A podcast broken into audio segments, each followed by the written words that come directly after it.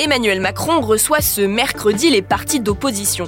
Le chef de l'État place sa rentrée politique sous le signe de la cohésion pour initier des propositions communes. Parmi elles, le référendum. Un mot valise, mélange de préférence et référendum. Le dispositif permet de consulter les Français sur plusieurs sujets sans que leur opinion soit pour autant adoptée. En quoi consiste ce mécanisme de participation citoyenne et qu'est-ce qui le différencie du référendum traditionnel? On pose la question à Mathieu Coach, reporter politique à BFM TV.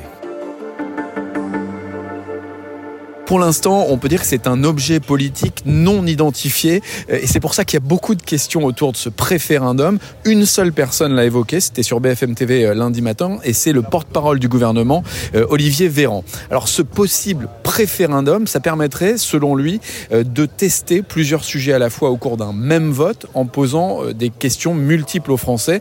Olivier Véran qui justifie cette idée en expliquant que cela permettrait d'éviter de trop politiser une question unique et de permettre Français euh, de répondre sur le fond sur plusieurs questions. Ce dispositif, euh, il n'a pas de valeur constitutionnelle. Qu'est-ce que ça change d'un référendum traditionnel? Tout dépend comment c'est organisé. Ce que dit la Constitution, c'est qu'il n'est pas possible de poser plusieurs questions dans le même scrutin. Ça veut dire qu'une question égale un bulletin de vote et une urne. En revanche, euh, la Constitution autorise à poser plusieurs questions le même jour dans le cadre de scrutins différents, indépendants. Ça pourrait être ça, un préférendum.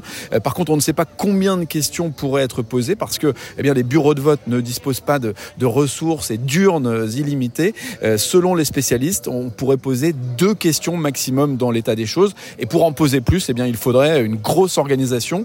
L'autre option, c'est une consultation nationale, mais cette fois sans valeur juridique, pas forcément euh, pour ou contre une loi, parce que c'est obligatoire dans un référendum de se prononcer pour ou contre une loi.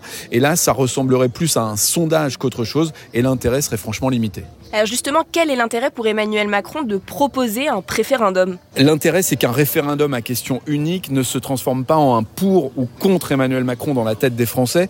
Euh, l'exemple que tout le monde a en tête, c'est le référendum d'avril 69, quand le général de Gaulle demande aux Français de se prononcer sur la régionalisation et la réforme du Sénat.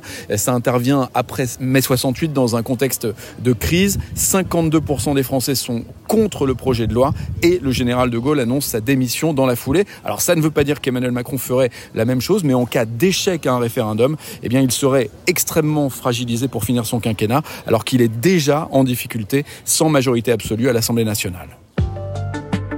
Merci d'avoir écouté la question info. Tous les jours, une nouvelle question et de nouvelles réponses. Vous pouvez retrouver l'ensemble des épisodes sur bfmtv.com et toutes les plateformes d'écoute. À bientôt!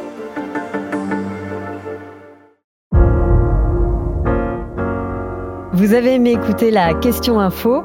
Alors découvrez le titre à la une, le nouveau podcast quotidien de BFM TV. Les grands récits de l'actualité, des témoignages intimes, c'est tous les soirs sur vos plateformes préférées. À bientôt